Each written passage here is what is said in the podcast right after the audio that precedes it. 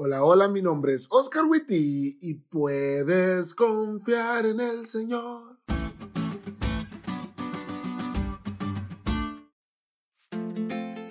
Si alguien escucha este podcast desde una de las iglesias donde estoy o que me ha tocado dirigir, o si te ha tocado trabajar conmigo en cualquier cosa, sabes bien que la puntualidad es un punto muy importante para mí.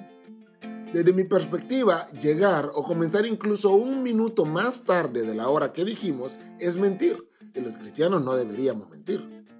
Si yo digo que voy a estar a cierta hora, puedes estar totalmente seguro que allí estaré.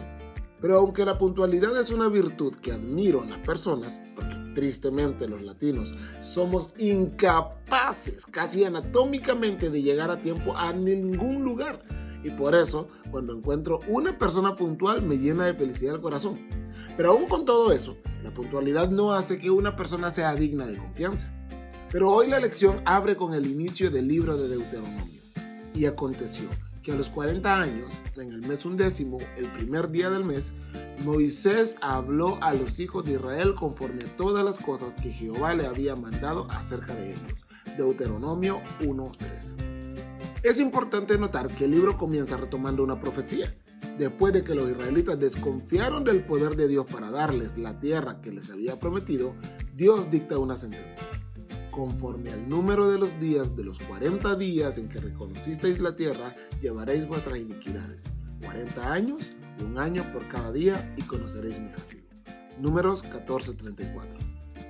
Durante 40 años los israelitas vieron morir a toda una generación, hasta que se levantó una nueva generación que sí confiaba en Dios. Como dice la lección, la palabra profética de Dios es tan confiable como Dios mismo.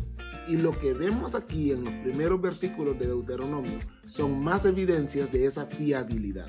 Es decir, Dios hace lo que dice y lo hace cuando dice que lo hará. Cuando los israelitas enterraron al último de esa generación incrédula luego de 40 años, el pueblo pudo marchar por el Jordán porque Dios es confiable. Y ojo, Dios no solo es confiable porque siempre llega a tiempo, sino porque Dios hace lo que dice y lo hace cuando dice que lo hará. Así que con toda seguridad te puedo decir, puedes confiar en el Señor.